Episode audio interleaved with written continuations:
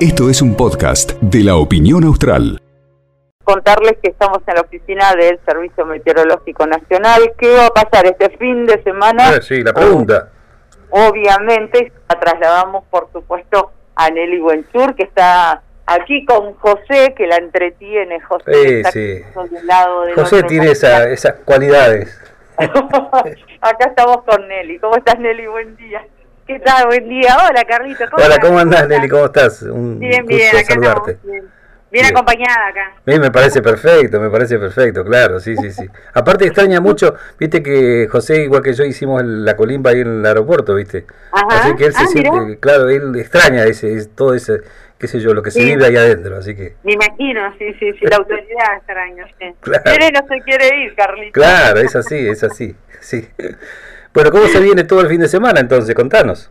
Bueno, como no, Carlitos, vos, a toda la audiencia de Ludoce, bueno, vamos eh, a tener un fin de semana típico de invierno, ¿sí? Eh, vuelven eh, mañana sábado las heladas un poco más significativas, o sea, eh, nos habíamos desacostumbrado un poquito, pero mañana probablemente vamos a estar en 4 o 5 bajo cero de mínima.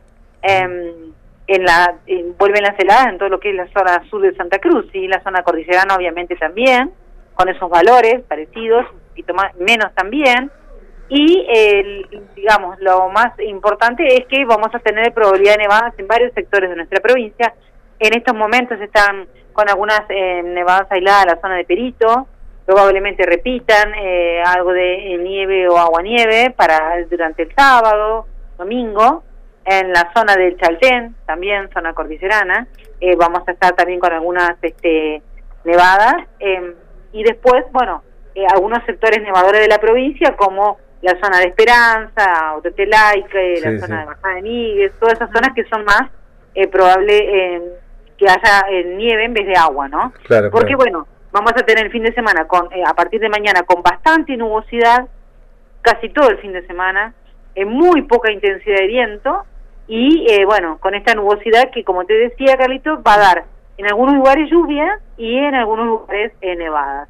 Para nuestra ciudad eh, solamente va a ser, digamos, abundante nubosidad y el domingo, después de media tarde, después de las 5 o 6 de la tarde, comenzaríamos con las lluvias que nos van a acompañar el día el lunes. Vamos a arrancar el lunes entonces con lluvias, pero el fin de semana nosotros muy poca probabilidad de precipitación. Recién para terminar el domingo. Claro. ¿Sabes, muy Carlitos, que mm, con José hablábamos en el auto, y claro, el auto está calentito, pero bajábamos sí, sí. y, sentía mucho realmente el frío. También estuvimos cuando media hora en un lugar a la intemperie, pero realmente se sentía mucho el frío. Y hoy a la mañana había una térmica de algo así como 4 grados bajo cero. Claro, bueno, bueno, este cambio en, en, en el aire que se respira, esta masa de aire frío, comenzó a afectarnos ya hace dos días, ¿sí? Ya se siente, eh, eh, se sentía ayer, por ejemplo, yo salía al mediodía y vos sentís ya el, el frío, el aire muy, muy frío. Bueno, este aire muy frío e inestable que ingresó y está afectando eh, a toda la Patagonia es la que trae, bueno, las probabilidades de nevadas en todo lo que es el sector cordillerano y algunos sectores puntuales que nombramos.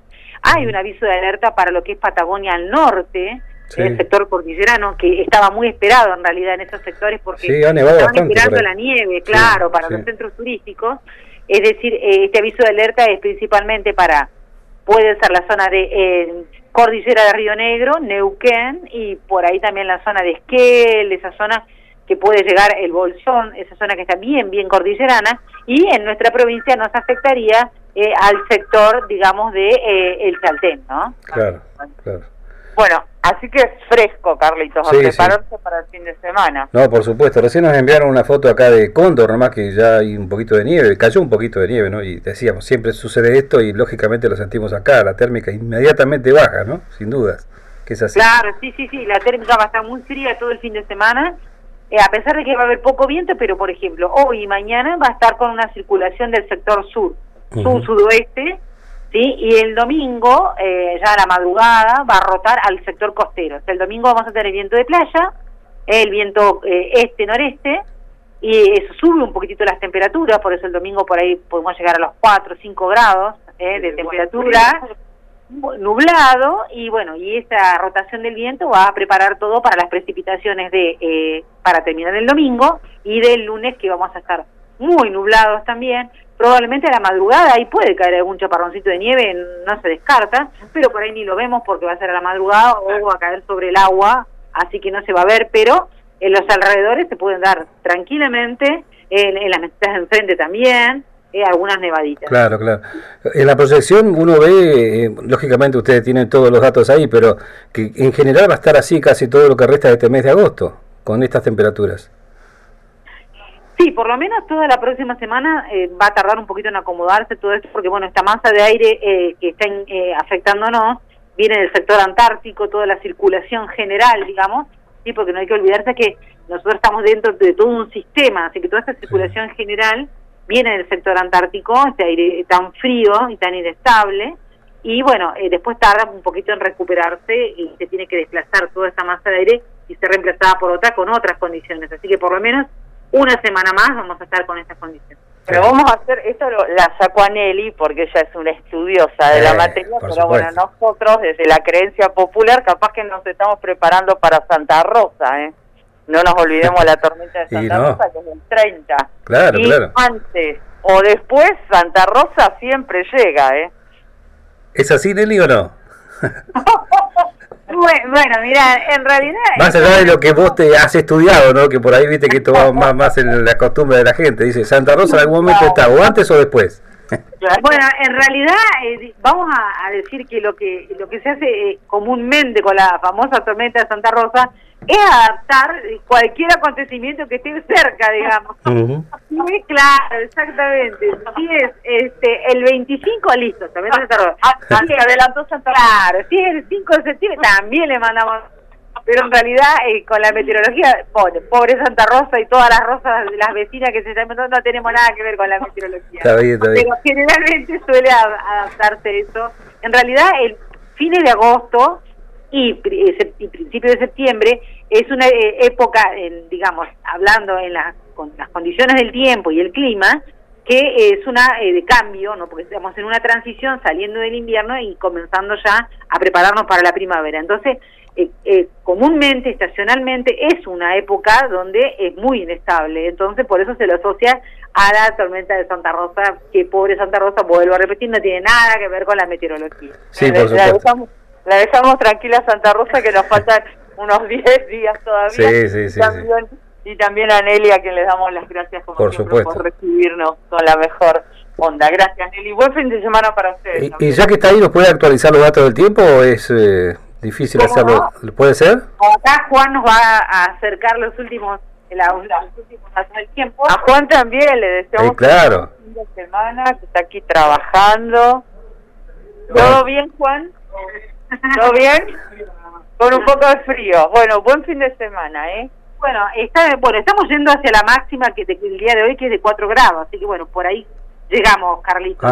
en este momento tenemos 2 grados eh, sobre cero la temperatura, la humedad el 60%, el viento oeste-sudoeste 24 kilómetros en la hora, el cielo está parcialmente nublado, la visibilidad buena, tenemos la presión en 1015 decimal 0 octopascales y la sensación térmica 3 grados bajo cero por este efecto es justamente de este vientito. Claro, frío.